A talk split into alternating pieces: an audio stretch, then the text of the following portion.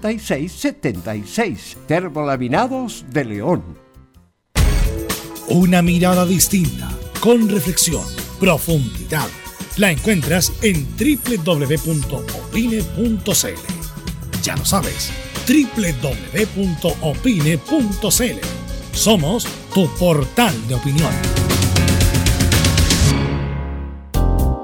En Radio Portales de lunes a viernes de 15.30 a 17.30 horas Salud Eterna, un espacio de conversación y orientación en el mundo de la medicina natural. Consulte con nosotros al 226-139-705. 226-139-705. Pida además su moringa olífera ancestral original de la India.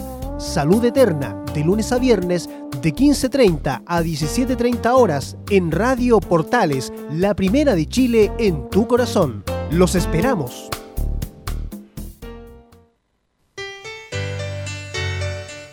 Dolores articulares, dolores musculares, cuídese. ¿Sabía que de no tratar a tiempo ese simple dolor, usted será un adulto mayor con serias dificultades en su vida diaria? Para ello, tenemos la solución Artrilife, el producto natural más efectivo para eliminar todo dolor articular y muscular. Llame ahora al 22 594 05 25 22 594 05 25 Artrilife, la solución. Comercial IAC y Compañía Limitada. La mejor calidad mundial en laminados decorativos. Comercial IAC y Compañía Limitada es Vertec en Chile. San Ignacio 1010, Santa Rosa 1779, Avenida Mata 446 y Portugal 501. Comercial IAC y Compañía Limitada es Vertec en Chile. ¿Qué debo hacer si tengo síntomas de COVID-19? Si la persona viene llegando a Chile desde el extranjero o estuvo en contacto directo con alguien contagiado y presenta síntomas, debe acercarse inmediatamente al centro de urgencia más cercano, CESFAM, hospital o clínica. Una vez allí, se activará el protocolo donde se realizará el examen para confirmar o descartar el virus. Importante, si la persona tiene los síntomas, debe usar mascarilla y tratar de evitar el transporte público, sobre todo el metro, en horario punta, para no exponer a los demás. Si el test da positivo, será enviada a su casa para proceder al aislamiento, ya que muy pocos casos son los que requieren internación en el centro de salud. Archie, somos lo que Chile escucha, contigo en todas. Gracias a los superdividendos, tu hipódromo Chile siempre te paga más. Juega en teletrack.cl. Descarga gratis la nueva aplicación de tu hipódromo Chile que siempre te paga más.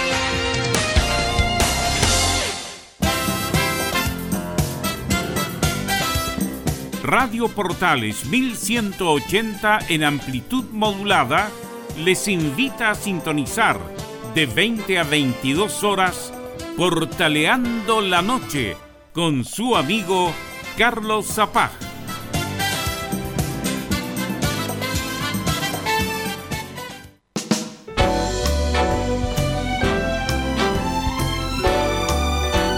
Radio Portales, en tu corazón, la primera de Chile.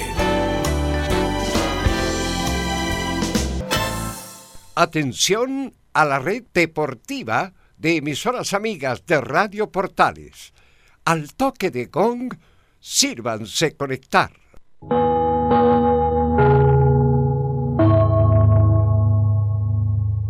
¡90 minutos con toda la información deportiva! Vivimos el deporte con la pasión de los que saben Estadio en Portales ya está en el aire con toda la emoción del deporte.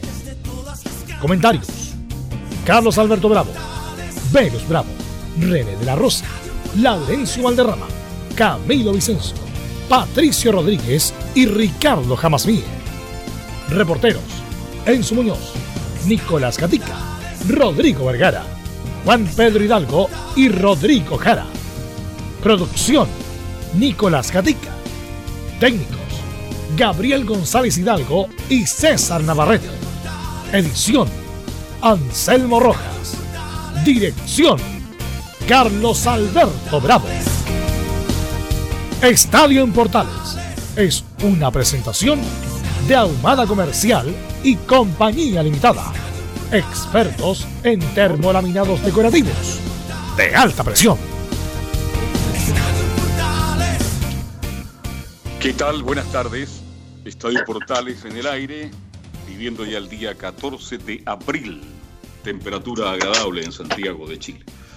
Como siempre vamos a analizar esto relacionado con el fútbol. Se habla por ahí que definitivamente lo que comenté hace 15 días de esto de las eliminatorias estaría cambiando su formato.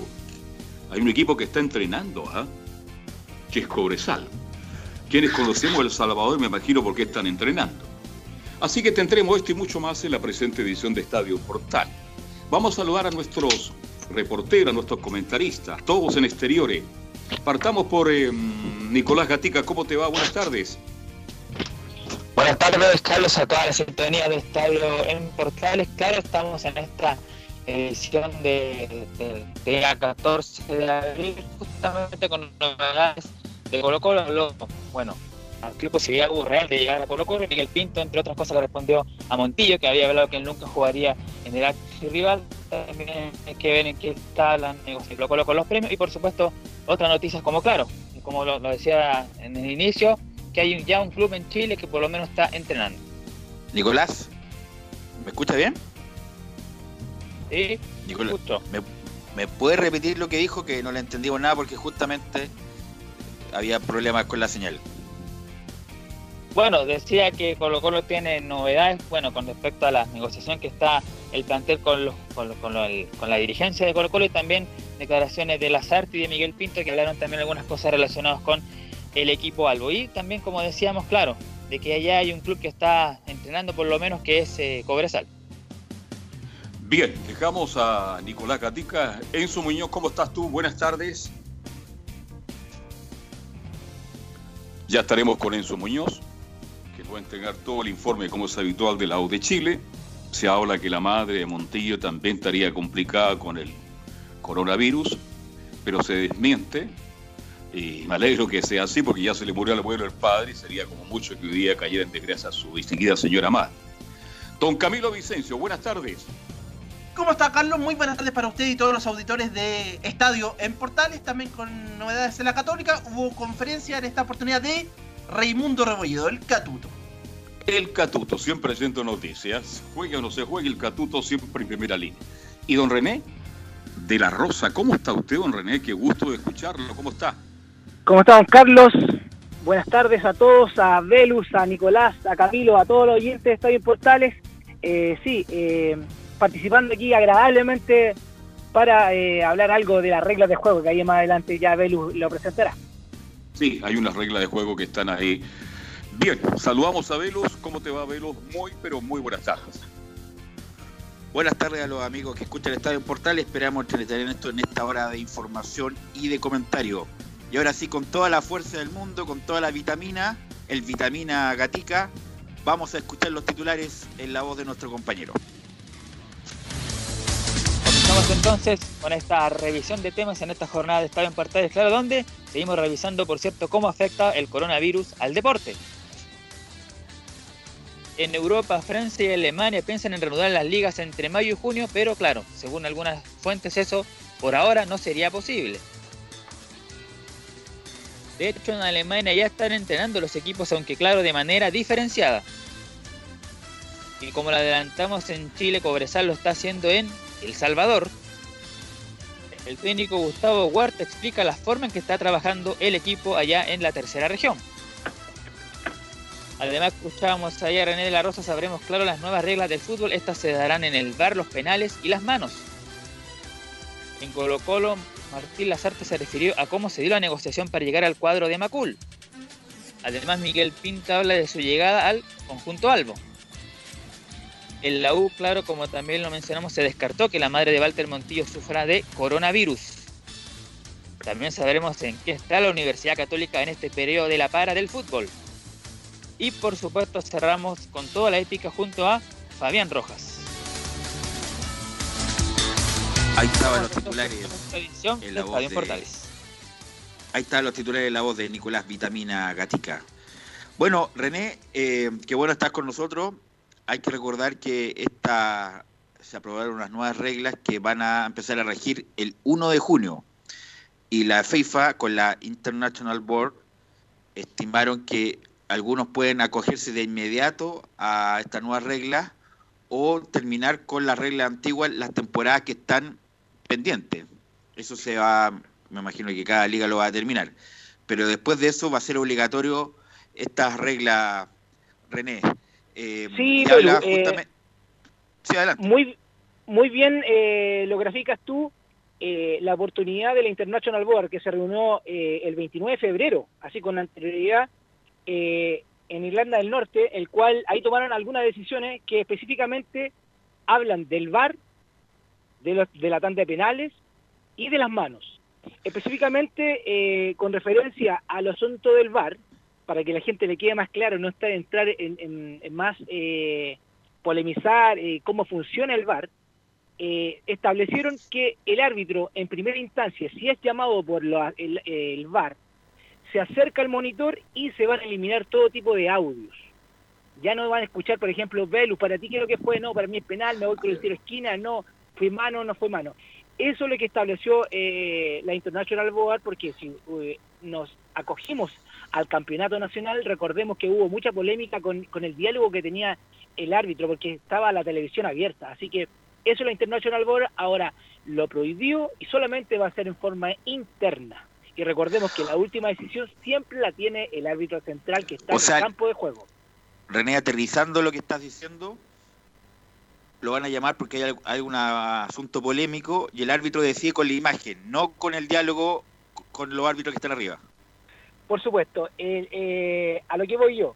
Los, no, no, eh, también está participa aquí el VAR, participa también los árbitros de campo, pero el audio es interno, no es para el público, no es para mí, no como espectador. Ah, yo no quiero escuchar lo que dice Bascuñán o lo que dijo, se recuerda a Piero Massa cuando hubo ese penal de Valencia a Push, que dijo, no, me voy con el tiro de esquina, para mí no, que hubo primero contacto con el balón y fue totalmente polémico y al final era penal de un porte de una casa, como se puede decir, al igual que la expulsión, se recuerda el clásico en en la cuarta región de Coquimbo, cuando el portero sale y dice que recoge, recoge los pies y todo el tema, ahí también, en ese aspecto ya no se va a escuchar el, tema de eh, a la televisión abierta, sino que va a ser en forma interna y la última decisión, como siempre, la toma el árbitro. Esa es la decisión más importante, que ya el audio entre los árbitros no va a salir a la voz pública.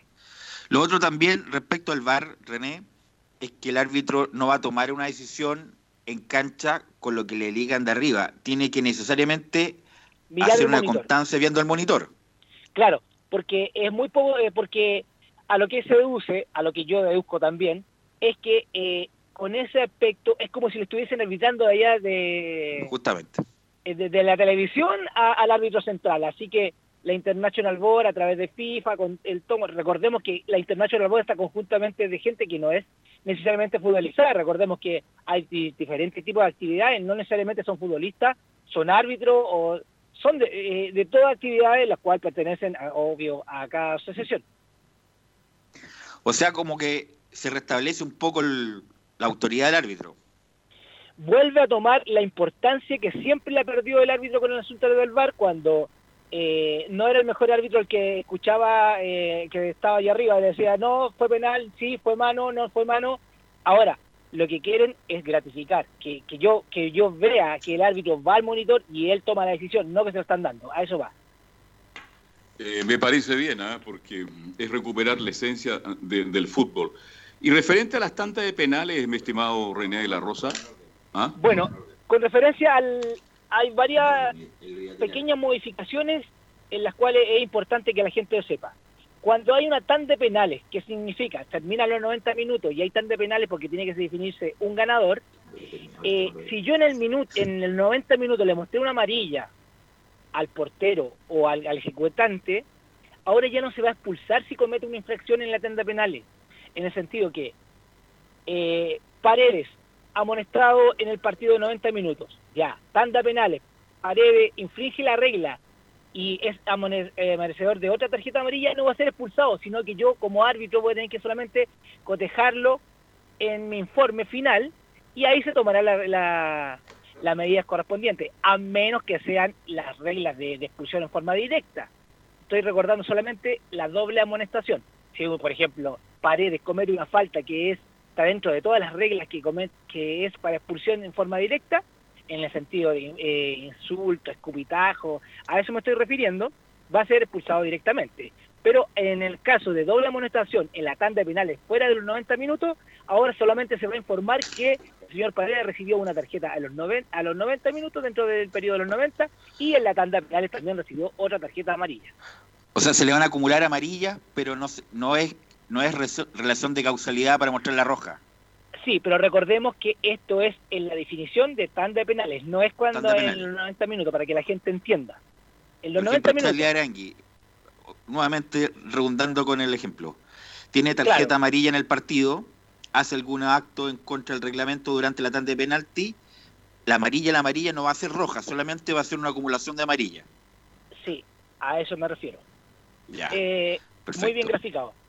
Eh, también, una de las modificaciones también que, que habla del guardameta. Si en, en este caso el guardameta infringe la regla en la tanda de penales, y la pelota no entra en la portería o rebota en el poste o en el travesaño, no se va a volver, eh, no se va a, volver a repetir el penal, solamente eh, se va eh, a amonestar en este caso al infractor y no se va a hacer, no se va a repetir debido a que el, el tiro del, en este caso del vamos a tomar de nuevo a, a Paredes. Si Paredes patea y en este caso Bravo, estoy, estoy graficando cualquier nombre, comete una infracción y no, y no infringe en el pateador, no lo, no, no lo descoloco al delantero, solamente va a ser la amonestación, pero no se va a repetir el penal, porque es un penal más, más lanzado, a eso voy, que Paredes no tuvo ninguna influencia para tirarlo afuera, pegó en el palo, o en, en, este caso. Si se adelanta tampoco, a eso voy. O sea, no, el punto, otro ejemplo, René, los que somos más antiguos, Marcelo Ramírez, que se adelantaba como 10.000 metros de los penales. Entonces, si Marcelo Ramírez se adelanta 8.000 metros, no obstante eso, no influye en la ejecución del pateador, no se repite el penal. No se repite el penal, efectivamente. Porque en este caso, pero recordemos, si no termina en gol, si no termina en gol, en el sentido, porque no está terminando en gol ese penal, si el pateador tiró fuera, pegó en el travesaño, el arquero y, no, y para el árbitro no influyó eh, en, su, en su lanzamiento, juguemos, a eso voy. Ahora, si influye, obviamente, eh, que se pone prácticamente delante de la pelota, se repite el penal. No, por supuesto, e, en ese aspecto no hay otra lectura. Y también, bueno, uno de los más importantes que yo encuentro que es eh, la, la, más polémica asunto de las manos. Ya. A ver, la este, la impresión de la mano. días tuvimos que vivir. Vamos al hecho porque a raíz de lo que pasó con Fuente del Mundial. A ver. Bueno, le comento, la infracción de la mano, en el caso de que el atacante toque el balón con la mano, de manera fortuita, sin, sin eh, su, intención, únicamente eh, lo conllevará a sanción si es que termina en gol. Ya. Vuelvo de paredes, la pega con la pega con la mano y pega al arco y dentro del área y la lanza al tiro al saque meta, sigamos jugando. Pero la para y le pega en la mano y paredes referente a ese mismo rebote en la mano entra gol, se sanciona la mano. A eso voy. Cuando una mano fortuita y termina en gol, se sanciona. Si una mano fortuita y no termina en gol, se sigue jugando. ¿Se entiende, don Carlos? No, clarito. Ahora, este lo que hace una pregunta. ¿Es verdad que esa jugada de Fuente de ese mundial se mantiene como ejemplo en FIFA para los árbitros? Sí, en, todos los mundiales, eh, como lo había mencionado yo, en todos los mundiales, sea de cualquier disciplina, eh, regido por FIFA, se llega una semana antes al lugar del mundial, se hace un pequeño curso, y en esos cursos está como ejemplo, lamentablemente, varios chilenos en el Francia 98, está esa mano, está el piscinazo de, de Rojas, me recuerdo también, que en una oportunidad lo tuve que ver, Y para eh, clarificar un poquitito más eh, referente al asunto de la mano, eh, con el fin de determinar la, infracción de la mano en sí, se establece que el límite del brazo es el punto inferior a la axila. ¿Qué significa? Desde la axila hacia, hacia mi mano, es, hacia, hacia mi palma, es mano. A eso me refiero. Ahora, el, hombro ya no, no incluye dentro de la mano. Justamente, mucho, eso, insisto, en las ligas amateur también, se le reclama al árbitro que es bien discreto en la, en la mayoría de las ligas amateur. Claro, cobran incluso mano en el hombro, que ya no corresponde. No, solamente donde dice la axila hasta la palma de mi mano. A eso se va a calificar como árbitro para que más o menos sepa qué es lo que es la mano. Bueno, para redundar en el ejemplo anterior, no el de la axila, el otro, Alexis Sánchez, para cambiarlo por pared, eh, toca con la mano y, se lleva la pelota con la mano y hace el gol, ahí se sanciona, René. Se sanciona, claro. Pero una mano fortuita, ¿en qué sentido? Que es una mano natural, la cual la pelota rebotó en la mano, rebotó en la mano, y que ahí también eh, hace caer en el error a, bastantes árbitros eh, el rebote en la mano.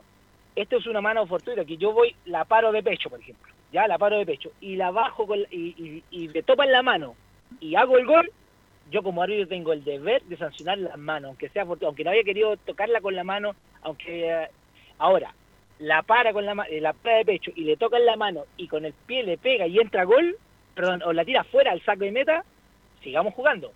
A eso me refiero. Si la toca con la mano y le da un paso al compañero, la sigue jugando para atrás, se sigue el juego.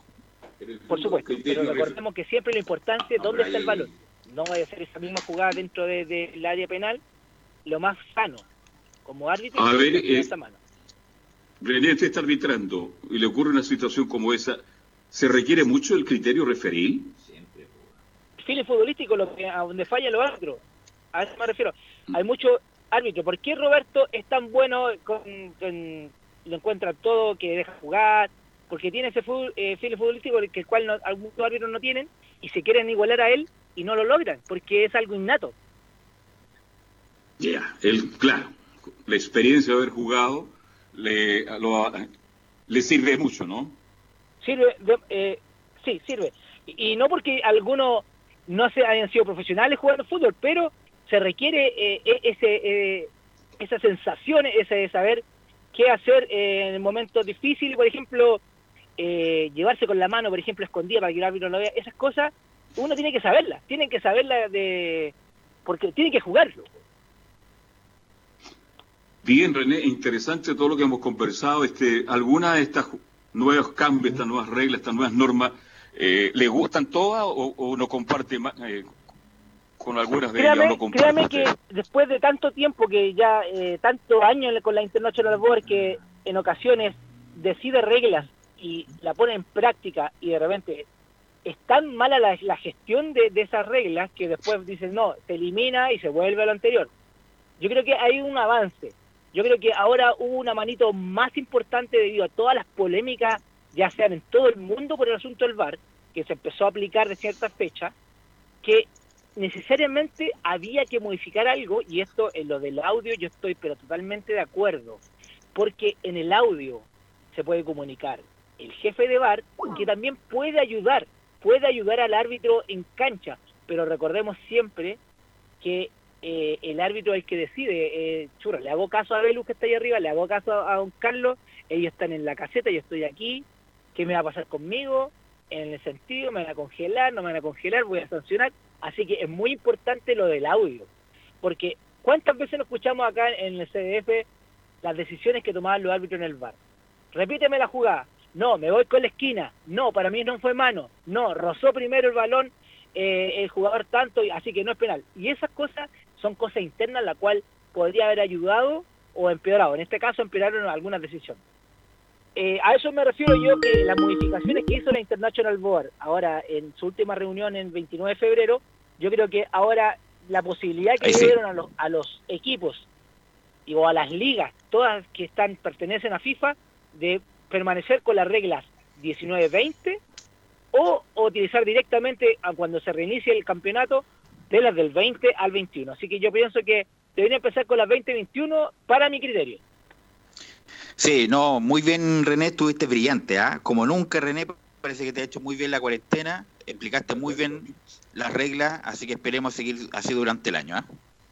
Un placer para ayudar siempre, para ayudar siempre y hay que ir progresando, hay que ir aprendiendo. Usted, tengo buenos profesores, así que tengo que empezar a aportar. Antes de, bueno, nos quedan minutos todavía con, con René de la Rosa en esta media hora. Eh, lo comentamos también en los titulares, en el sentido de que hay un solo equipo chileno que está entrenando y por las condiciones geográficas que El Salvador, que me imagino que también de haber cuidado con los que entran, los que, los que salen, tiene la posibilidad de hacerlo. Y le voy a preguntar a la vuelta a René justamente de lo mismo lo que ha tomado la determinación Gustavo Huerta. Y vamos a escuchar la primera Gustavo Huerta, el técnico histórico de Cobresal, que dicen no se viste en el camarín.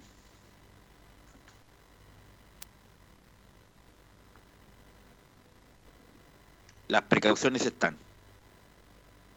Nosotros las precauciones obviamente que están, los jugadores, eh, como les decía recién, entrenan en, grupos de 5, de 6, eh, no se visten en el camarín, la ropa la tienen en sus casas, llegan, se van a duchar a sus casas, eh, no hay la típica, lo de compartir en la previa al entrenamiento, llegan en el momento justo, entrenan y se van, Así que en ese sentido, obviamente con todas las precauciones debidas, de acuerdo a, a, todo lo que se está viviendo.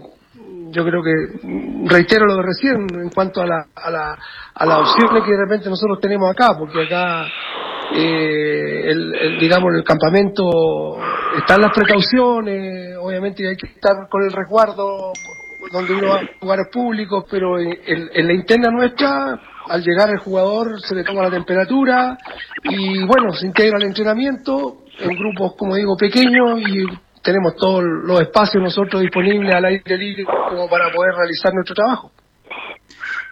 Ahora René, usted que conoce, me cortó René, parece, bueno, vamos a seguir escuchando a ver si restablecemos el contacto con René de la Rosa, vamos a escuchar la segunda de Gustavo Huerta donde nos indica no nos ha impresionado en absoluto. El club a nosotros en ningún momento nos ha presionado en lo absoluto para, para que estemos trabajando en cancha y hemos ido de a poco. Y obviamente, tú sabes, los jugadores eh, después de dos semanas, un poco más, que estaban solo en sus casas eh, trabajando, llegaron a la cancha y bueno, ¿para qué les digo? Parecían niños, recién niños chicos, digamos, Así que en ese sentido tenemos una hora de trabajo, una media hora de trabajo en la actividad física y después ya nos metemos en, en trabajo técnico-táctico y claro, con, con, la, con la restricción que hablaba adelante y, y, la, y a la vez también eh, en grupos pequeños. Así que en ese sentido vamos a ir de a poco. Todos estamos claros de que no tenemos eh, claridad respecto a cuándo se va a reiniciar el campeonato sabemos todo lo que eh, lo que está pasando. En ese sentido, no podemos todavía programarnos. René, ¿está por ahí? Sí, sí, escuché. Bueno, René, eh, ¿hace cuánto tiempo es que no vas a El Salvador? ¿Cuánto fue la última vez que fuiste más bien? Tres, a ver, casi tres años. Tres años, o sea, fuiste hace poco, relativamente hace poco. Por lo tanto, las condiciones naturales de El Salvador se pueden hacer este tipo de cosas como empezar a entrenar de a poco. Sí, eh, bueno, a los que tienen la oportunidad de haber estado en El Salvador, eh, es un pueblo minero, como se puede observar en las imágenes cuando dan los partidos.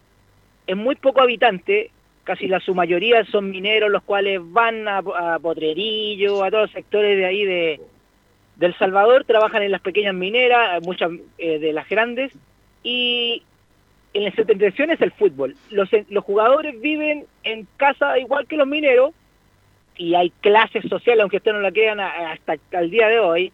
La gente, lo que es administrativo, viven en un sector del Salvador, lo que es gente de clase media vive en otro, y bueno, lo que, que son ya residentes ya están dentro de una plaza. Es una, en una calle principal, una plaza pequeña, un supermercado, un pequeño cine, y no hay nada más. Hay clubes sociales, que son de años, pero eh, la gente su entretención es el fútbol. los jugadores yo lo entiendo, lo entiendo que lo que está tomando eh, la, la para entrenar es como un barrio chico, así que no creo que vaya a influir, no, no, no creo que se va a contagiar, ni mucho menos, y como bien dice Huerta, que eran unos niños chicos, y la única entretención en el fútbol. Y si no trabajan en la mina, están ahí y esperando entrenar en forma independiente, y en este caso, si están aplicando todas, yo diría que es la única manera o la única parte que se podría entrenar fútbol. Eh, bueno, yo tengo la suerte de haber ido muchas veces a El Salvador René. Usted lo describe muy bien. Avenida ancha. No olvidemos que este campamento fue diseñado por los norteamericanos. Avenidas son anchas, inmensas. Entonces el contacto de la gente es mucho menor. Yo viajé mucho en la época que El Salvador tenía 14, 15 mil habitantes. Hoy día no llega a 6 mil. Entonces la cantidad de gente cada día es peor. Y usted bien dice, hay una plaza, obvio que no tiene pasto, no tiene nada, es una plaza de encuentro, ahí se reúnen los taxistas, los colectiveros pero es una ciudad que permite trabajar. El aburrimiento de los jugadores tiene que haber sido tremendo. Por eso cuando Huerta describe diciendo, estaban como niños chicos, claro. Salieron de su casa, fueron a entrenar y disfrutaron porque El Salvador no tiene mucho que entregar. Entrega paz, mucha tranquilidad y aunque usted no lo crea, amables auditores, El Salvador es muy bello. Hay que analizar, ¿no es cierto?, el contraste que produce en las tardes, cuando se esconde el sol. Es un lugar realmente de ensueño, muy tranquilo y creo que tomó una buena decisión Huerta en el buen sentido de sacar a sus jugadores y llevarlo a entrenar, porque me imagino estar ahí encerrado en El Salvador, aunque hoy día las comunicaciones son muy buenas, René, porque en el pasado la televisión no llegaba bien, la radio tampoco, hoy día todo lo que es comunicación llega bien y por lo menos tienen otra forma de poder enfrentar el día a día. Y como, bueno, por experiencia, don Carlos, recuerdo yo haber llegado al, en el aeropuerto de El Salvador, que el cual solamente funcionaba por la mina llegaban dos o tres vuelos en el día de LAN Chile, en ese, en ese tiempo, y dos buses que llegan a que son los, las grandes eh, empresas nomás, y no hay nada más, y, y, son puntuales los buses. Y recordemos que los jugadores, algunos de los jugadores de Cobresal, sean profesionales, están solos, están solos, no están con sus familias. Y yo creo que eso más los desespera más que nada. Así es, bueno, el Huerta tomó la decisión no solamente árbitro propio, sino por recomendado también por los médicos, en el sentido de que con las condiciones particulares del Salvador, que la gente se conoce, que me imagino que no ha salido de ahí, retomar el entrenamiento. En otra parte de Chile sería casi imposible en este momento. Y vamos a escuchar la última de Gustavo Huerta, que dicen que llevan 10 días entrenando día por medio.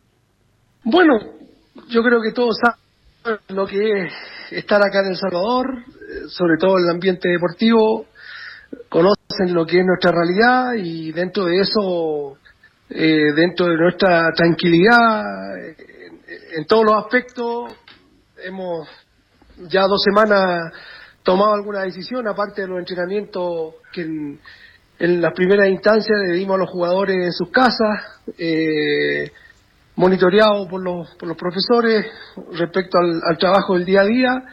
Ya llevamos aproximadamente 10 días, un poco más, eh, entrenando día por medio en cancha, en grupos pequeños de jugadores, 5, de 6. Eh, cada hora vamos cambiando la, los trabajos con ellos y, bueno, está dentro de las posibilidades que, que nos da vivir acá en El Salvador y poder entrenar en nuestra cancha. Ahí estaba la, lo que nos comentaba justamente también lo que estábamos comentando nosotros de El Salvador. René, te quiero agradecer estos minutos, estuviste muy bien, muy ilustrativo, muy clarito con las reglas del juego. Nos estamos encontrando el jueves o el viernes para que sigas comentando todo esto que nos gusta tanto que es el fútbol. Muchas gracias, Belum, eh, don Carlos, a todos los oyentes de Estadio Portales, a todos los estudios y todos los que estamos trabajando de su casa, eh, a cuidarse y esperar de pronto eh, encontrarnos en el estudio y más que nada, si hay que participar el día jueves o viernes, estoy dispuesto. Listo, gracias René. ¿ah? Que esté muy bien. Estamos encontrando. Adiós. Ahí estaba René de la Rosa, nuestro comentarista, hablando de las, de las reglas del juego. Vamos a ir a la pausa, Gabriel, y vamos a volver con todo el informe detallado de la UDECH.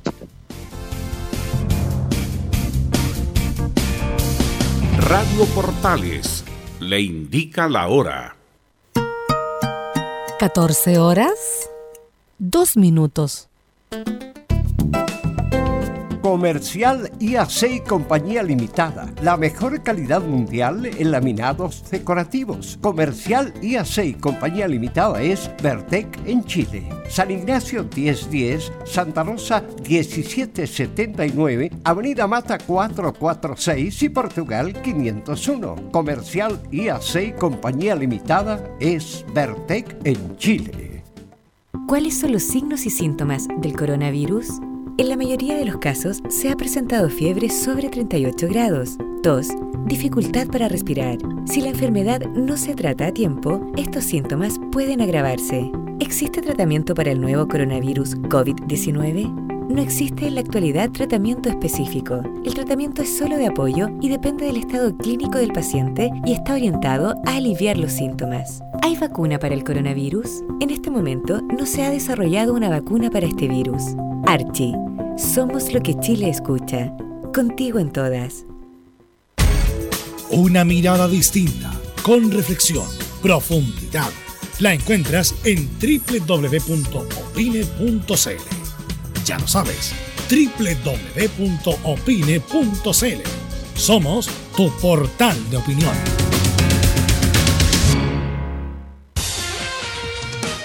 Disfruta las carreras de tu hipódromo Chile estés donde estés, jugando y ganando desde teletrack.cl. Primero, ingresa a teletrack.cl y crea tu cuenta con tus datos. Debes ser mayor de 18 años. Segundo, abona dinero desde tu tarjeta de crédito o cuenta bancaria a través del sistema WebPay. Tercero, juega de forma rápida, simple, segura y sin costos de mantención. Solo debes indicar el hipódromo, luego la carrera, el monto a jugar, la apuesta y el caballo. Finalmente, debes confirmar tu apuesta. Cuarto, si quieres retirar dinero, debes ingresar a Retiros. Luego debes ingresar tu RUT y el monto que deseas retirar. Finalmente, confirmar tus datos bancarios para que posteriormente se genere una transferencia directamente a tu cuenta. Ahora ya estás listo para jugar las carreras de tu hipódromo Chile desde teletrack.cl. Y recuerda que, gracias a los superdividendos, tu hipódromo Chile siempre te paga más. Termolaminados de León, tecnología alemana de última generación. Casa Matriz, Avenida La Serena, 776 Recoleta. Foro 22 622 56 76. Termolaminados de León. ¿Quieres tener lo mejor y sin pagar de más? Las mejores series de televisión, los mejores eventos deportivos, equipo transportable, películas y series 24/7. Transforma tu TV a Smart TV. Llama al 973-718989. Twitter arroba Visita www.radiosport.cl, el sitio web de la Deportiva de Chile. Programas, noticias, entrevistas y reportajes, podcast, radio online y mucho más. Todo lo que pasa en todos los deportes lo encuentras en www.radiosport.cl. La Deportiva de Chile en Internet. Es muy importante, es urgente, es vital que entre todos detengamos el coronavirus. Y todos podemos ayudar a través de una sencilla acción. Quédate en casa por tu salud, la de los niños y la de los adultos mayores. Sigamos los protocolos que entrega la autoridad de salud y evitemos contagiarnos o contagiar a nuestros seres queridos o a otras personas. Quédate en casa porque es la mejor manera de ponerle fin a este virus. Nosotros te seguiremos informando y acompañando, pero te invitamos de todo corazón que por favor lo hagas. Es muy fácil. Quédate en casa. Quédate en casa. Quédate en casa. Quédate en casa. Quédate en casa. Quédate en casa. Recuerda, al coronavirus lo derrotamos entre todos. Seamos responsables. Es un mensaje de Radio Portales, la primera de Chile. 1180 en amplitud modulada.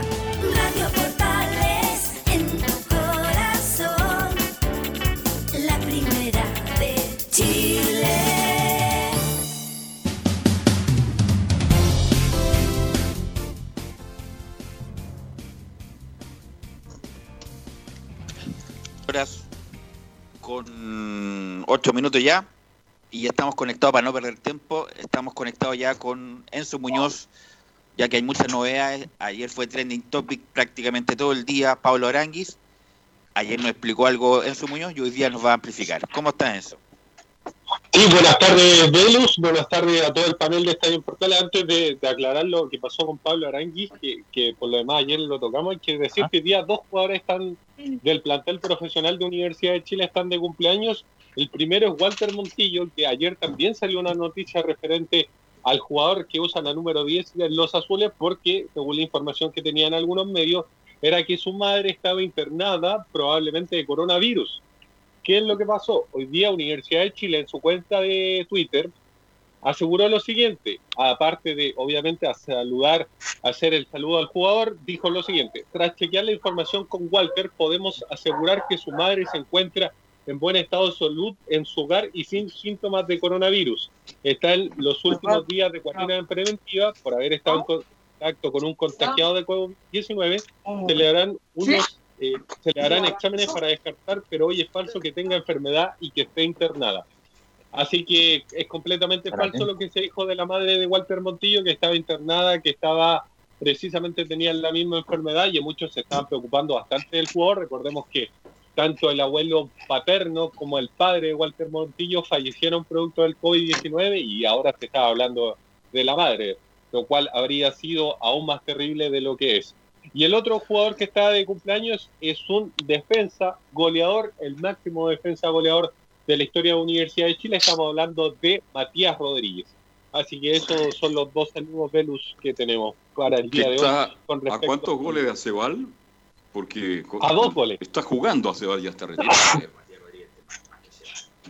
Es que a eso Sí. me refiero, que si Rodríguez marca tres o cuatro goles va a ser el máximo defensa en la historia del fútbol chileno como goleador en su Muñoz. Usted lo sabía eso, ¿no?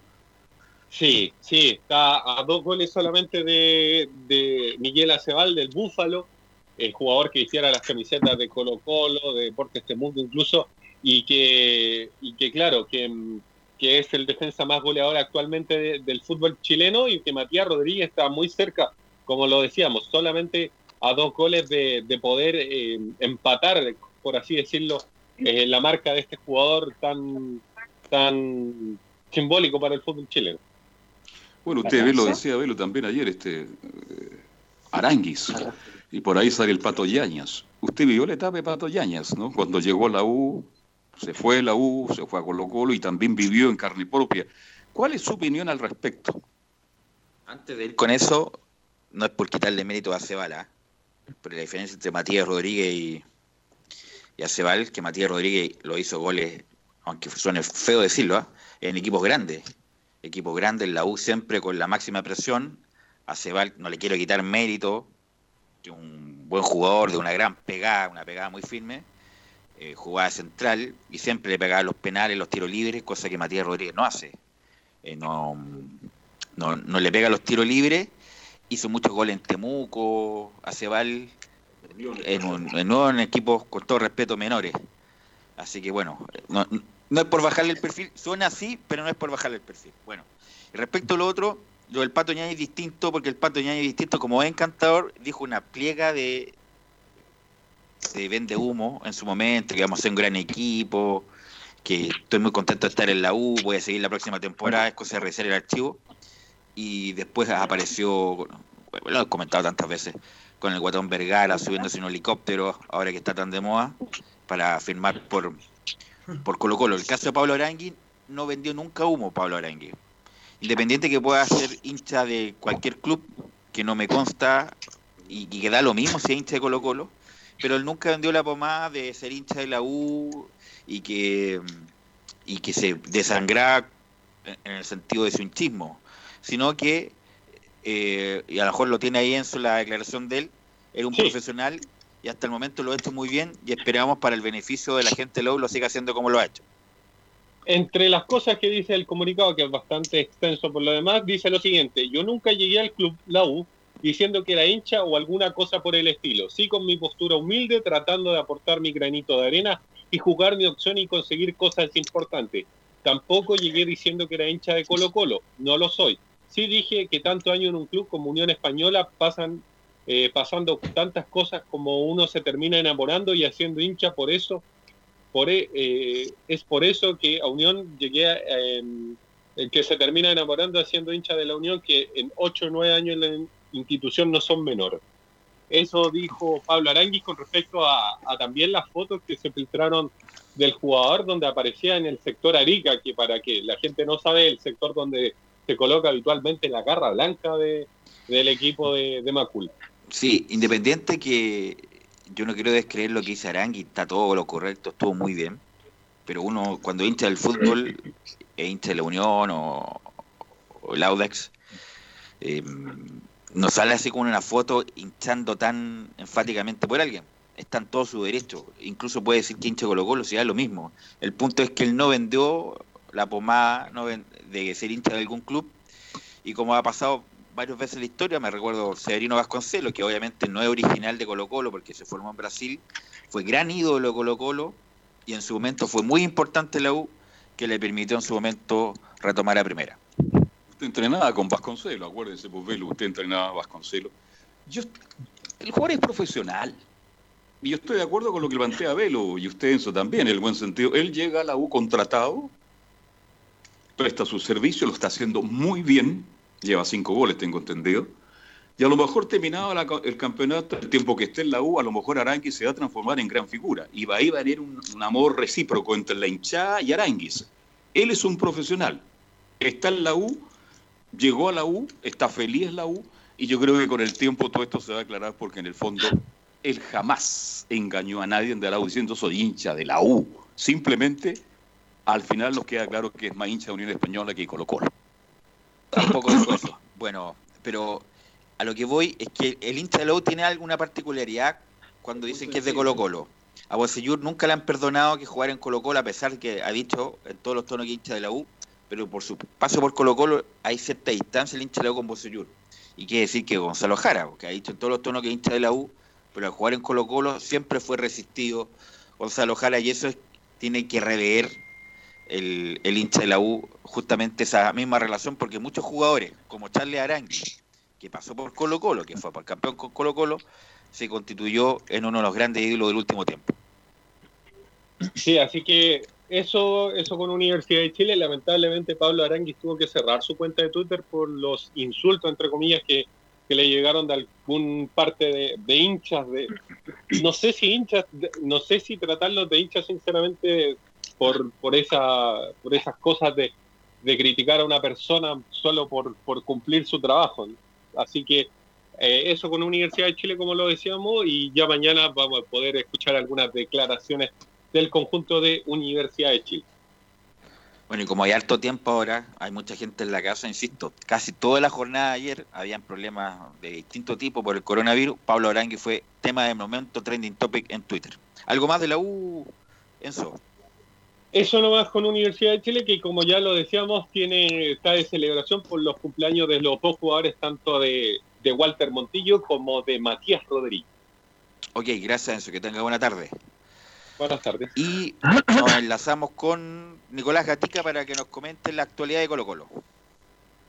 Claro, el equipo de Colo Colo, que ahí escuchamos a Enzo Muñoz, tiene dos ex universidades de Chile, eh, dando algunas declaraciones, como lo adelantamos en titulares, Martín Lazarte volvió a referirse al tema de qué opción tuvo de llegar a Colo Colo y la Clara bien y también Miguel Pintos, por qué también eligió Colo Colo, también le respondió el portero a Montillo, justamente ahí el cumpleañero hoy día de la U, sobre lo de que él no jugaría en otro equipo, un poco también relacionado a lo que vimos con eh, hace poco también con las declaraciones de Pablo Aranguilla. Escuchemos primeramente justamente a la parte técnica, Martín Lazarte, y dice el técnico ex Universidad de Chile, ex Católica, la única comunicación con Colo Colo fue por un mail. Yo, una semana antes de que, de que Colo Colo perdiera aquel partido con Curicó, que creo que fue un lunes, esa semana eh, varios periodistas, varios colegas de ustedes me, bueno, me contactaron preguntándome si alguien me había llamado, lo leí en algún periódico también, eh, llamé a Mario Sala, le dije, mira Mario, este, cómo está el tema, en fin, digo, me me- un poquito un poco incómodo esto. Entonces, bueno, me dijo que estuviera tranquilo, de que él, bueno, de que en momento estaba todo, bueno, como estaba y que, tenía lógicamente fuerza para sacarlo adelante. Después ellos, perdieron ese día, ese lunes, un- creo que fue uno de siete. Y el día martes tuve una, mm, recibí, perdón, el, el lunes de noche martes a primera hora de la madrugada más o menos, porque lo vi el otro día, recibí un mail, un mail de Hanuman Nichols. Yo no, no le contesté porque tenía una situación previa eh, a nivel personal, que ya le he dicho, una, una cuestión, bueno, eh, íntima. Y, este, y, y en la noche, bueno, le escribí, porque además con lo cual tenía que resolver su tema, no podía seguir esperando. Le escribí que declinaba la posibilidad de participar, eh, bueno, no sé, en, la terna o en, la lista de, entrenadores que Colo Colo se había planteado. Y ahí terminó. Ahí terminó, dicen, ¿no? Eh, ¿Usted cree que Lazarte pueda venir a Colo Colo? Porque esto está abierto todavía. Por ahora se mantiene Jara como técnico. Incluso que Jara está pidiendo un zaguero central y estaría muy cerca Colo Colo de contratarlo. Le pregunta a usted, Nicolás Gatica, pero yo le pregunto a Velo, ¿es Lazarte un técnico que de verdad podría llegar a Colo Colo? ¿Le gusta a usted? Una cosa es que me guste y otra cosa es la realidad. Él dijo que, que solamente un mail. Espina dijo que, que no lo leyó en el WhatsApp.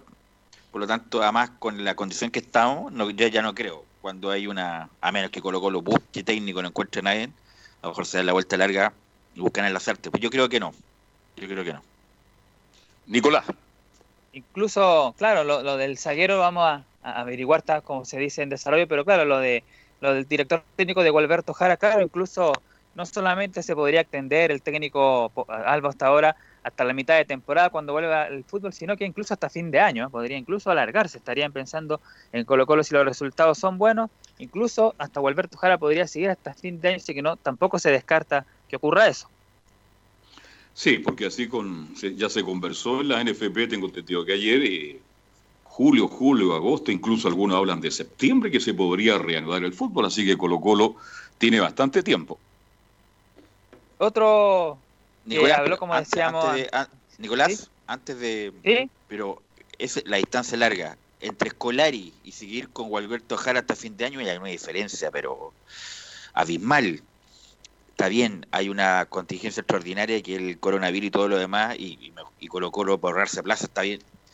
Gualberto Jara hace un buen ayudante, un buen funcionario, pero nunca lo hemos visto, o me parece que la U de Conce como solista, es un tipo muy decente, pero Colo Colo en condiciones normales. Cuando pase esta pandemia, cuando se, eh, se reinicie la actividad, Colo Colo debe buscar un técnico de categoría, a lo mejor no con los valores de Scolari, pero sí un técnico calificado. Sí, sí, yo estoy también de acuerdo. Me parece a mí que Alberto Jara es buena persona y todo, y, ha apagado varias veces el fuego, el- lo, lo- con lo que tenía Colo Colo, ha apagado el fuego varias veces, pero claro, yo creo también que debiera ser un técnico de categoría, pero claro, justamente tenemos tiempo hasta junio, julio o incluso agosto para buscar entrenador. Y como decía anteriormente, claro, Miguel Pito también tuvo algunas declaraciones. La primera que escuchamos del portero Albo dice, al llegar a Colo Colo tenía claro lo que iba a pasar. Al llegar a Colo Colo yo tenía claro la situación en la que llegaba, tenía que respetar el, el puesto de titular que, que tiene Brian. Entonces en ese sentido uno eh, tiene que reevaluar la- las situaciones y me enfoqué netamente en, en aportar desde el lugar donde, donde estuviese, en cambiar los objetivos personales por objetivos más eh, grupales, eh, que nos fuera bien a todos los, los porteros, que, que tener el arco de Colo Colo bien cubierto, sea quien sea quien, jugara, por una simple razón, porque es, si, si va bien, si anda bien Brian, si, si, si le va bien, habla, habla bastante, bastante bien de, de- mi llegada, de, de- lo que yo puedo aportar y ayudarlo a él. Y si anda bien, eh, él lo venden en junio y después que yo el segundo semestre va a jugar, así que Claro, ahí tiraba su talla también eh, Miguel Pinto. Si lo venden, Cortés hace buena campaña, lo venden y soy yo titularizando rápidamente, colocó la, última así cortita de, Pinto sobre lo que hablamos. Respeto mucho a Walter Montillo como jugador y persona, dice. Yo siempre he tenido, siempre he dicho que Walter es una gran persona, es un ej- ejemplo como papá, es un ejemplo como, como pilar de familia. Lamentablemente eh, estos días no, no la pasó bien, falleció su abuelo, su papá. Eh, le escribí eh, entregándole mis condolencias, mi fuerza. Entonces yo respeto mucho, lo respeto mucho a él como, como jugador, lo respeto mucho como persona pero eso no quiere decir que respete a veces lo que lo- las, las opiniones de él. Eh, creo que es su forma de pensar, pero no, no la comparto, eh, pero sí lo respeto a él de, eh, en la forma en la forma como es, en la forma del profesional que es, en la forma de lucha que tiene para haberse so- sobrepuesto a lesiones y, estar donde él quiere estar hoy. Bueno, el caso de Pinto, lo hemos hablado también el pero bueno, la- el público se va renovando. Pinto perdió- era suplente en O'Higgins, suplente, no tenía club, y le llegó esto de Colo Colo como desde el cielo, y obviamente un profesional que le quedan pocos años de carrera, lo tomó y es legítimo. Ahora, insisto, el hincha de la U tiene alguna cosa con eso. Pinto fue importante en su momento, fue capitán y campeón en el 2009, pero en ningún caso tuvo carisma de ídolo eh, Miguel Pinto, como otros, por ejemplo. Y tiene todo el derecho a seguir trabajando, y por eso contextualizo cómo estaba Pinto para haber tomado la oferta de Colo Colo. Era banca en O'Higgins, no le robaron a O'Higgins, estaba sin club, le llegó esta oferta, y además ha sido importante, porque cada vez que jugó Pinto lo hizo bien, Gatica. Así que ahí está entonces las novedades de Colo Colo tanto con la Certi y Pinto. Y bueno, en el tema de los sueldos, siguen negociando blanco y negro con los jugadores. Ok, gracias Nicolás Gatica. Enlazamos de inmediato con don Camilo Vicencio para que nos comente de la Católica. Sí, y en la Católica que hubo conferencia nuevamente esta remota que está realizando el equipo cruzado, los jugadores por durante este periodo de, cuarentena, y el que habló en esta oportunidad fue el lateral derecho, Raimundo Rebolledo, que durante mm, este semestre, a diferencia del año pasado, no ha tenido mucha oportunidad, ha jugado pocos eh, encuentros, porque el titular en ese sector es eh, José Pedro Fuensalía, a quien eh, retrocedieron eh, para esa ubicación. Pero habló Raimundo Rebolleda, quien habla sobre el periodo de cuarentena. Personalmente eh, me he sentido bien, no, no he tenido eh, mayor inconveniente, mayores problemas. También soy una persona que no, no me gusta estar en casa todo el día.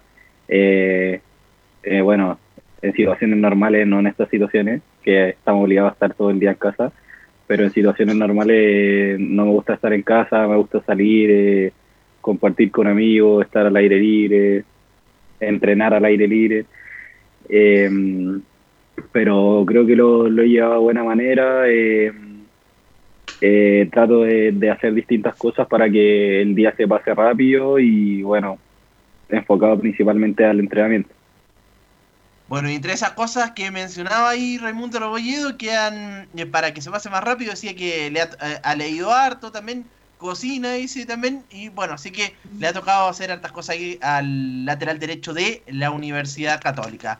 Rebolledo también eh, se refiere al contacto que han tenido con el cuerpo técnico. Bien, bien, la cercanía, bueno, eh, hemos estado en bastante contacto con, con el cuerpo técnico, eh, bueno, ya sea el PF, eh, el, prof- el mismo profe, eh, psicólogo, nutricionista, y bueno, estamos eh, entrenando bastante todos los días, nos enviaron un kit de entrenamiento eh, a cada uno de los jugadores, lo que nos permite, bueno, los que estamos en departamento, que no podamos entrenar al aire libre, eh, eh, bueno, entrenarnos de la misma mane- manera y mantenernos eh, físicamente al 100. Eh, también el, el nutricionista nos envió pautas de alimentación, entonces estamos tratando de hacer todo como si, como si estuviéramos entrenando, lo único que, que no nos vemos. Eso con la actualidad de la Católica, pero también hay, eh, ju- exjugadores que, a propósito de- del recuerdo en esta época que se, que se ha hecho bastante eh, común, bueno, Alberto Acosta, el ex delantero de la Universidad Católica, que dijo, viendo todos los clubes en que estuve, fue lo mejor que me pasó jugar en Chile. Ahí recuerda que hizo bastantes goles, particularmente de su primer año, 37 goles en 29 partidos, así que el recuerdo ahí de Alberto Acosta de su paso por la Católica. Sí, no, fue extraordinario lo que hizo Acosta. Eh, desafortunadamente el año 94, 95, yo creo que los mejores campeonatos de los últimos 30 años del fútbol chileno, Acosta, Gorosito, eh, Sergio Vázquez, Jorge Vázquez, Lucas Tur, Barrera, Ardiman, Pato Toledo, una la plantilla más cara, diría yo, de la historia del fútbol chileno. Obviamente homologándolo a valores actuales. Y la U con un aparecido Marcelo Sala, protagonizaron el torneo, diría yo, más electrizante de los últimos 30 años. Y la U lo gana, 94-95, pero quedó marcado a fuego ese equipo de, de la Católica, el Pipo Gorosito y Alberto Acosta. En esa época, Chile, perdón, en esa época cambió Chile económicamente andaba muy bien. Se podían traer jugadores de esa categoría. Yo recuerdo estando en la playa cuando aparece en portada Gorosito y Acosta Católica. Nadie lo podía creer. La plata que ganaron ellos fue muy buena y se la ganaron muy bien porque fueron aportes permanentes para la Universidad Católica.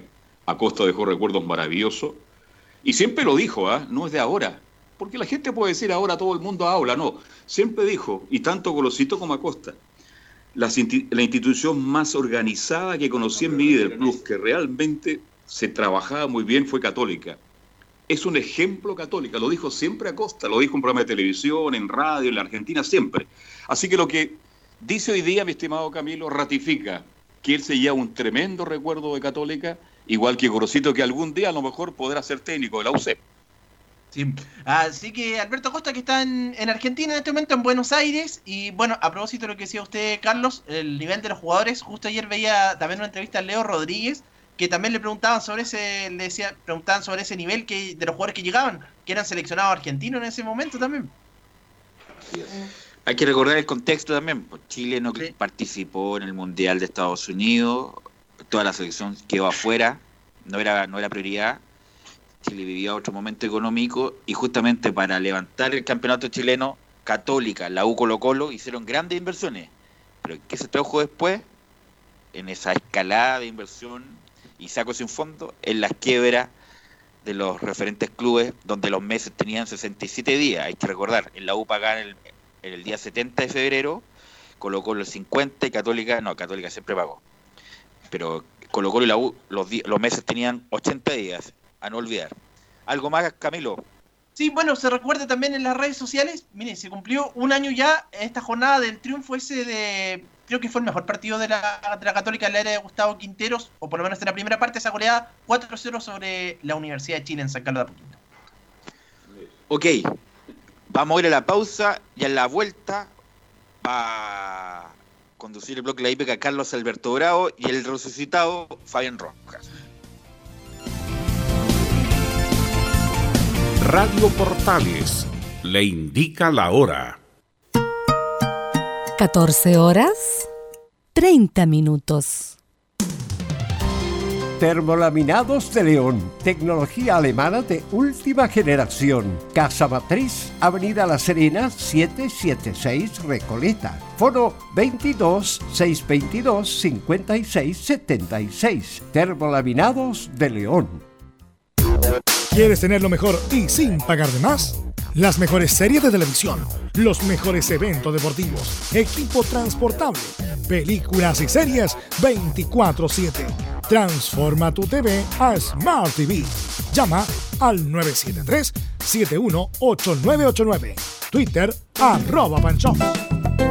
Comercial IAC Compañía Limitada. La mejor calidad mundial en laminados decorativos. Comercial IAC Compañía Limitada es Vertec en Chile. San Ignacio 1010, Santa Rosa 1779, Avenida Mata 446 y Portugal 501. Comercial IAC Compañía Limitada es Vertec en Chile. Gracias a los superdividendos, tu hipódromo Chile siempre te paga más. Juega en Teletrack.cl. Descarga gratis la nueva aplicación de tu hipódromo Chile que siempre te paga más.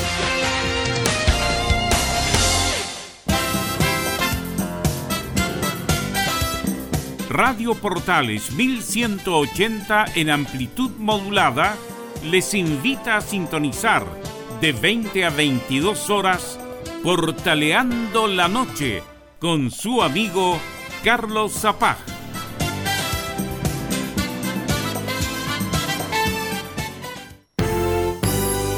Radio Portales. 1180 en amplitud modulada. Portales. En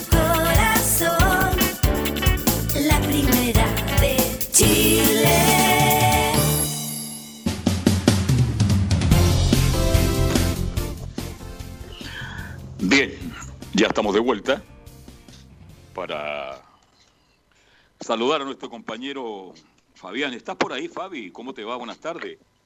Muy buenas tardes, Carlos. ¿Cómo está? Un gusto saludarlo y también a todo el público que escucha Estadio Portales a esta hora de la tarde por el 1180 AM.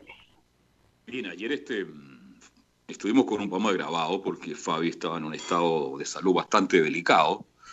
Y cuando yo me contacté, porque yo me contacto con todos los reporteros muy temprano y durante toda la mañana, deben estar aburridos ya, porque los llamo permanentemente, para hacer lo que estamos haciendo y que ha salido bastante bien en esta emergencia, en esta eventualidad.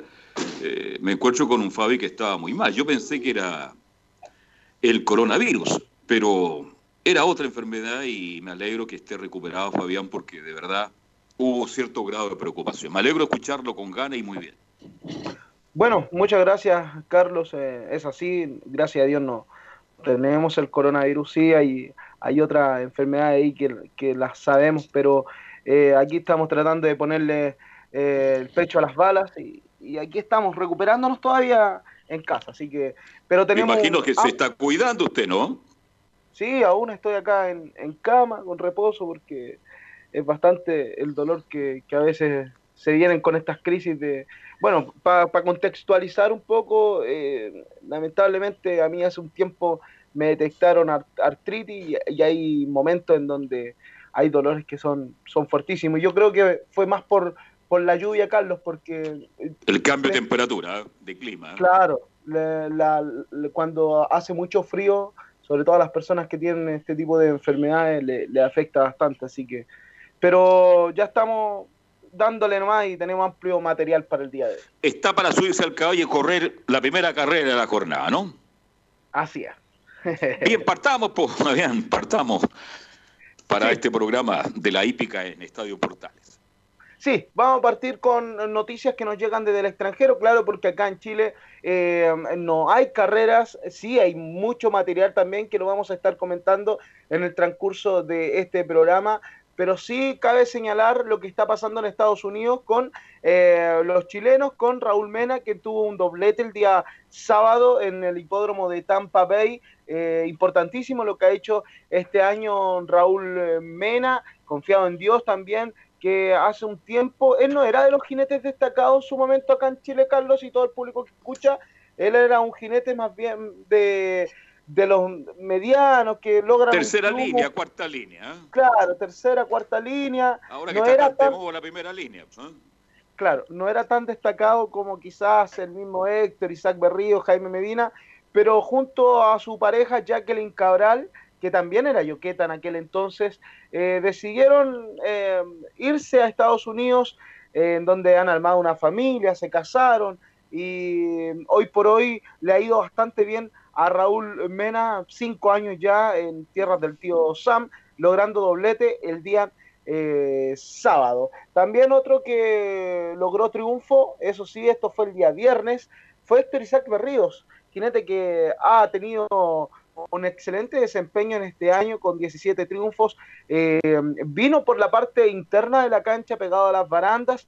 Por ahí le cerraron incluso en la curva la pasada. Recordar que la curva es bien corta en Gulfstream Park. Sin embargo, pasó como nos tenía acostumbrado acá en Chile Héctor Isaac Berríos logrando un triunfo, un buen fin de semana para los jockeys nacionales. Eso con respecto tanto a Héctor Isaac Berríos y Raúl Mena. Eh, manteniéndonos con Héctor Isaac Berríos, es un jinete que está en Gulfstream Park, eh, hipódromo que hace algunas semanas eh, nos eh, dejó la noticia que era bien importante y preocupante con el jinete venezolano Javier Castellano, eh, quien había sido notificado con el COVID-19 pero en una entrevista que mm, entregó a Blue Horse y también lo señala el tour.com, eh, cuenta y es honesto tras eh, haber estado con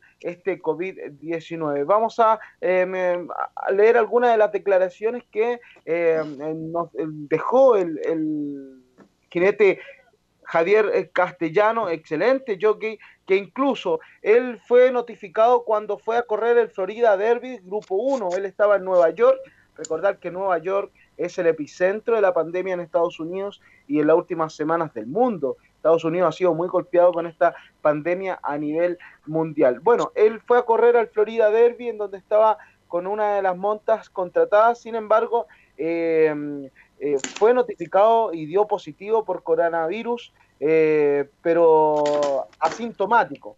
eh, que explicaron las autoridades de salud en, la oportunidad. Bueno, más de ello, el jinete dice lo siguiente, seré honesto con ustedes, la parte más aterradora de esto fue mental, me afectó mucho mental y emocionalmente, me desafió, fue el mayor desafío de mi vida, dijo el fusta venezolano en The Kenny Rice Horse Racing Show en declaraciones que reproduce Blue Horse. Bueno, eh, con esto cae señalar también lo que comentábamos la semana, Carlos, que es una enfermedad que afecta bastante el eh, sistema mental de las personas que tienen esta enfermedad del coronavirus. Y acá, en primera persona, lo dice un jinete destacadísimo a nivel mundial como es Javier Castellano. Sí, es, un teme- eh, es una situación bastante engorrosa, difícil. ¿ah? Fíjese que uno que está combatiendo, eh, que se está protegiendo, porque hay que tomar todas las medidas cuando sale a hacer alguna diligencia por algunos minutos, este, uno ve a la gente en la calle con temor, con temor, con preocupación. La gente quiere hacer el trámite lo más rápido posible, no estar muy cerca de otra persona. Imagínese un- una persona que se hace el examen y sale positivo. Piensa lo peor. Por eso hay que tomar las precauciones. Pero volviendo al tema de los jinetes, no sé si será igual que los jugadores de fútbol, yo siempre pongo ese ejemplo. La mejor edad para un jinete influye, hay que ser muy joven, hay que tener una edad media, hay que tener más experiencia. ¿Cómo lo ve usted, mi estimado Fabián, ya que estamos hablando de estos jinetes que le está yendo tan bien en Estados Unidos?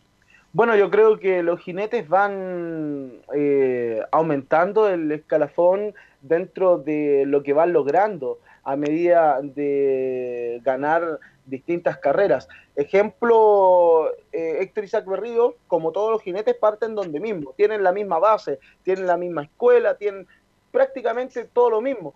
Es como el futbolista. Algunos tienen distintas cualidades y algunos se van a desempeñar mejor a la hora de enfrentarse a cada situación.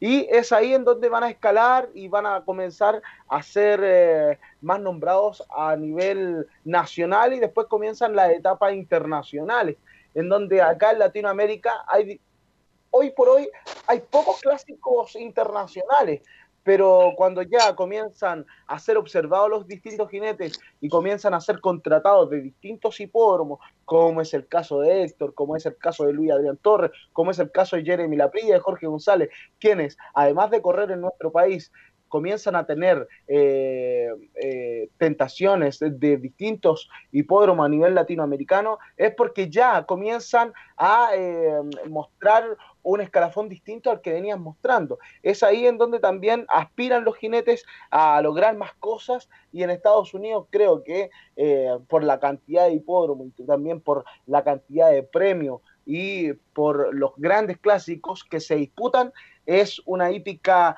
que podríamos eh, destacarla como en el fútbol la mejor liga del mundo. En Estados Unidos es así.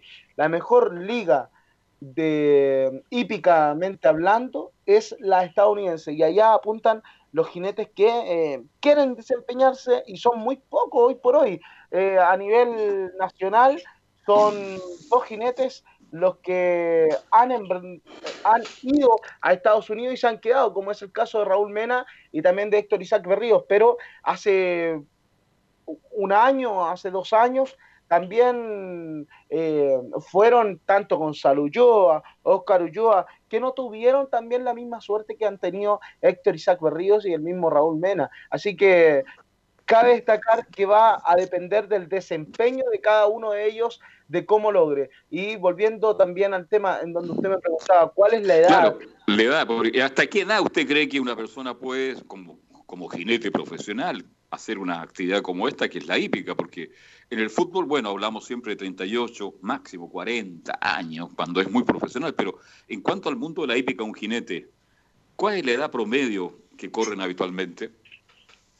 Bueno, el- hay jinetes que son destacados y que han corrido hasta eh, altas un, una, un alto promedio de edad. Ese ejemplo de Meterio Guzmán, que hace dos años fue el mejor deportista de la hípica en homenaje póstumo tras eh, eh, haber fallecido en aquel año, el jinete Emeterio Guzmán con cerca de 70 y tantos años, no recuerdo muy bien la edad, pero creo que la edad peak de un jinete son los de 30 a 40 años, ahí marcan eh, su trayectoria al máximo. Eh, es como, mm, o, o, más bien, voy a... a, Echemos el, el cassette para atrás, a ver. Yo creo que desde los, de los 25 a los 35 años tienen el pic de su, de su carrera los jinetes. Es el caso de Luis Adrián Torres, Héctor Isaac Berrío está dentro del margen, 28 eh, años Héctor, y creo que hoy por hoy está en el pic de su carrera, es por algo también que está en Estados Unidos, pero hay jinetes también que son prematuros y que comienzan a, a desenvolverse un poco eh, antes que otros colegas. Pero a propósito de esto, destacar que el jinete más ganador del mundo es de 1961, nació el 30 de septiembre de 1961, que es Jorge Antonio Ricardo y que aún se mantiene vigente. Estamos hablando de que él tiene 59 años de edad y continúa ganando carreras eh, consecutivas, pero también el pic de su carrera fue la edad que le hacíamos mención, dentro de los 25 hasta los 40 años. En comparación con el futbolista, la carrera, la carrera es mucho más larga. Es mucho más larga. Viste, interesante el tema, salen temas en esta conversación que tenemos cada día, en ausencia de la actividad hípica, pero siempre hay temas. Eh, mire, es interesante porque en el fútbol, usted sabe, 38 o 40 años, y el galvano de Broncerías Chile, como corresponde, la despedida, y para la casa, mientras que en el, en el mundo de la hípica el jinete puede correr, usted bien lo ha dicho, prácticamente hasta los 60 años. Obvio que no va a ser top top, pero puede seguir ejerciendo su actividad por lo menos en un promedio de 60 años. Interesante, ¿ah? ¿Ah? Así es. Eh, mire, luego de la pausa le, le voy a contar sobre la historia del único jinete que ha ganado la triple corona en nuestro país y que es el más longevo de nuestra hípica. Así que vamos a la pausa con el Hipódromo Chile que siempre te paga más y volvemos con dicha información. Gracias a los superdividendos, tu Hipódromo Chile siempre te paga más. Juega en Teletrack.cl. Descarga gratis la nueva aplicación de tu Hipódromo Chile que siempre te paga más. Ahí estábamos escuchando al Rorro. Bien, estamos de vuelta para continuar con este mundo de la hípica y con siempre con los acertados comentarios y la conversación de Fabián el Globito Rojas. Claro, eh, le comentaba a Carlos que el jinete más longevo en la actualidad de la hípica nacional es el jinete Luis Muñoz, que en 1990 ganara con Wolf la triple corona, un caballo que fue muy nombrado a nivel nacional, internacional, salió en todos los diarios, en todos eh, los medios de comunicación en aquella época que lo preparaba José Tomás Allende. Él tiene 63 años de vida, hablamos de Luis Muñoz, y, él aún se mantiene vigente, no con eh, la vigencia que quisiera quizá él mismo tener, correr todos los días, porque también la edad va pasando, eh, va pasando la cuenta los fustas, pero cabe destacar que el jinete más longevo eh, con el tema que estábamos hablando, es de 63 años, el jinete Luis Muñoz. ¿Y él ganó los tres grandes premios? Sí, él ganó la, triple corona nacional. El único jinete en lograr dicha trilogía es el Luis eh, Muñoz, quien también su hijo también es jinete Juan Muñoz, más joven, quizás no tiene, no ha tenido los mismos triunfos que su padre, pero cabe destacar también que su hijo siguió los pasos y Luis Muñoz es el único jinete en lograr la triple corona en los tres hipódromos, porque antiguamente, Carlos, se corría el, se corría el ensayo en el Club Hípico de Santiago y el Salt y el Derby se corrían en el Valparaíso Sporting. Eso sí, es cuando ya no, no estaba todavía construido el hipódromo más popular de Chile, como es el Hipódromo Chile, que se disputaba el Salt y que luego pasó a la institución palmeña. Qué interesante, ¿eh? vale decir que el, logro para un jinete, que corre a nivel local es ganar los tres grandes. Y algunos, imagino, tendrán dos, uno tendrá uno, y es difícil llegar a ganar a los tres. ¿eh? Es lo máximo, creo yo, ¿no? Sí, es muy difícil. Imagínense, han pasado eh, 20 años, más bien 19, porque aún no se corre la trilogía de este año, en donde no ha podido lograr un caballo chileno la trilogía. El que estuvo, han estado muy cerca algunos caballos, sí, Carlos.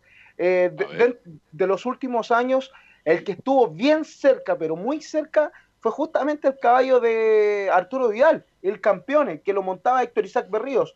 En un principio lo corrió Luis Torres, luego se quedó Héctor Isaac Berríos, ganó el ensayo con Héctor Isaac Berríos, fue a correr la segunda etapa de esta trilogía, que es el Salt Layer, en donde rodó lamentablemente en la partida y eh, rematando con el derby, ganando este doble oro de la Copa Jackson y también eh, el derby de aquel año 2015 con el campeones ganando dos de las tres etapas y era muy favorito aquel día del derby con la partida 4 lamentablemente rodó el pupilo de Arturo Vidal pero estuvo muy cerca. También eh, hace poco Robert Bruce eh, tenía una excelente campaña Wildcat pero no corrió la última etapa porque fueron vendidos debido a su gran campaña y en Estados Unidos lograron excelentes actuaciones así que eh, también hay, hoy por hoy Carlos eh, hay muchos propietarios que tienen caballos excelentes, pero llegan ofertas tan grandes desde el extranjero que deciden venderlo antes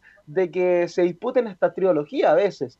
Eh, ejemplo, hay caballos que en tres carreras se demuestra su calidad y que han logrado quizá un grupo 1 como la Polla o el Tanteo y que luego vienen los grandes clásicos como, como es el Nacional Ricardo Lyon en el club y como es el Gran Criterio en el Hipódromo Chile. Pero ya hay una oferta de por medio y hay muchos propietarios que han vendido antes de correr dichos clásicos a sus caballos y se van para el extranjero. Así que por ahí también se pierde mucho de poder participar en la trilogía de nacional, que son las tres etapas más grandes, y además cabe destacar que esta trilogía no tiene un incentivo económico, es solamente un incentivo de poder lograr algo que no se ha logrado en muchos años. Si tuviera quizás un, un incremento económico al ganar estas tres etapas, quizás los propietarios lo pensarían aún más. Claro, me imagino. Ahora le hacer una pregunta, no sé, este, de los tres grandes premios. ¿Cuál es el más importante según su criterio? ¿O, to- o todos son iguales? ¿Tienen el mismo valor? Este, mm, el, mismo, el mismo valor? No sé, ex- explíqueme usted cuál de todos es el más importante de los tres. ¿O son iguales? Es que cabe destacar que es muy difícil hacer dicha comparación. ¿Por qué? Porque son tres pruebas de altísimo nivel y tienen... ¿La distancia, una- cuénteme, ¿las distancias son las mismas? No, la distancia del Club Hípico con el ensayo y del Derby con el Valparaíso Sporting es la misma, pero el Salt Layer son 2.200 metros y es el único clásico que cambia de superficie porque en el Club y en el Sporting eh, de- es en pasto, pero en el Hipódromo Chile es en arena. Así que ahí el Hipódromo Chile, por ahí le encuentra, uno le puede encontrar ese toque de dificultad, porque los que vienen del pasto, del Club Hípico, del Valparaíso Sporting, a la arena del Hipódromo Chile quizás no se adaptan, y quizás los que corren en el Hipódromo Chile se, se adaptan un poco, más, un poco mejor al pasto, porque los caballos están acostumbrados a hacer los trabajos matutinos en la arena de los distintos hipódromos. Eh, no, no así en las carreras. En las carreras, cuando van a correr los caballos, corren en la pista central de los distintos hipódromos. En el Club Hípico y en el Valparaíso Sporting es en pasto. Y en la arena, en el hipódromo Chile. Por ahí hay un, hay un tema, pero eh, en cuanto a mi criterio, creo que eh, la carrera más influyente dentro de todo es el ensayo. Ya, perfecto. Eh, eh, a mi criterio sí, Carlos. eh, No, perfecto, no, es eh, un tema que estamos desarrollando. Este, yo preguntaba porque, bueno, tres grandes premios que en el, en el año se habla mucho de estos tres grandes premios. Entonces yo le preguntaba cuál es el más importante. Usted me dice que para usted, por las características más que nada, es el ensayo, ¿no? Sí, pero también destacar lo que hace el Hipódromo Chile, porque en el, en el ensayo se obtiene el primer ganador de esta trilogía. Y el Hipódromo Chile siempre va a esperar que ese ganador venga a correr a la pista. Para enfrentarse con el campeón de la pista palmeña y se- ahí se arma un duelo, como el que se armó en dicha época con Wolf y Memo. Memo era el campeón del Hipódromo Chile, Wolf era el campeón del Club Hípico de Santiago, se enfrentaron y finalmente fue Wolf quien derrotó a Memo y luego tuvieron la revancha, que eso es lo, eso es lo, lo rico del, de la hípica, porque la carrera del derby es como la revancha de los grandes clásicos del año. No sé si me, si me explico. Sí, bien. no. Sí, perfecto. Porque ahí, ahí van a llegar los mejores que han corrido en el año. Pero cabe destacar que a veces en la prueba del derby no llegan los mejores, porque los mejores se venden antes, se venden a mediados de noviembre, de diciembre, tras disputado el ensayo, tras disputado el Salt Layer, vienen los eh, eh, compradores desde Estados Unidos. Ya lo creo. Esto igual que el fútbol. Llega la plata, llegan los dólares y hay que vender nomás. Hay que aprovechar el momento. Claro. Sin embargo, Carlos, para ir terminando con todo esto, bueno, mañana nos quedó mucha información, pero es bueno también informarle al público. Creo que hoy por hoy, monetariamente, eh, la prueba más atractiva es el Layer, porque el Layer entrega 100 millones de pesos al ganador. Así que eh, es un- ¿Y el ensayo cuánto entrega más o menos? son cerca de 70 millones de pesos los que entrega el ensayo. Así que ¿Y el derby? El derby 70 también. Y otra y otro tema, Carlos, que en el Hipódromo Chile se corre una, una trilogía que es netamente el Hipódromo Chile y que entrega 500 mil dólares al ganador, descontando los premios al ganador. Pero hablamos de 500 mil dólares o cerca de 400 millones de pesos. Exacto. Mm. Bien, interesante. ¿ah? ¿Y, cuánto público? Bueno, los recintos son más o menos similares en cuanto a capacidad. La gente sobre 20.000 espectadores habitualmente o no? Habitualmente, claro, eh, pero en las grandes carreras son más de 100 mil personas las que llegan a los distintos recintos. Bien. Bien, pues Fabián, ha sido grato reencontrarnos. Bueno, fue ayer solamente, este, hicimos un buen programa también, pero bueno, me alegro que esté bien de salud. Siga cuidándose, usted es un tipo muy joven, pero usted sabe que hay algunos problemas de salud y a cualquiera le puede pasar. Así que cuídese y nos reencontramos mañana justo a las 13 horas, con, a las 14 con 30 para seguir hablando del mundo de la hípica. ¿Tiene algo para mañana, ya un temita para mañana o no? Sí, eh, hay al- algún tema sobre el Hipódromo Chile que habilitó algunas eh, cajas para que cobren algunos boletos que están ahí en deuda.